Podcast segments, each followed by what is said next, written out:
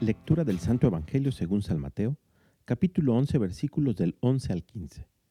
En aquel tiempo Jesús dijo a la gente, Yo les aseguro que no ha surgido entre los hijos de una mujer ninguno más grande que Juan el Bautista.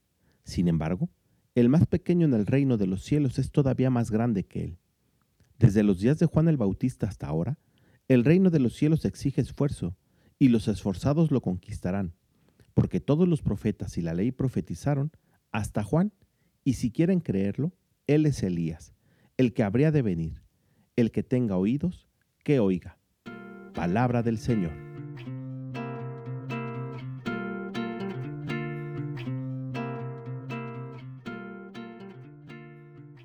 Así como el deportista sabe que con un buen entrenamiento y una muy buena alimentación puede alcanzar el éxito y la victoria en el deporte que practica, hoy el Señor nos invita a ser también esforzados en alcanzar el reino.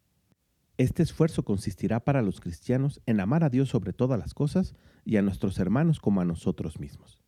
Es decir, el esfuerzo continuo y permanente de alejar de nosotros aquello que nos separa de Dios, un proceso de conversión, y poner siempre en nuestro corazón la caridad, y recordar que en nuestro hermano hay otro Cristo que nos necesita.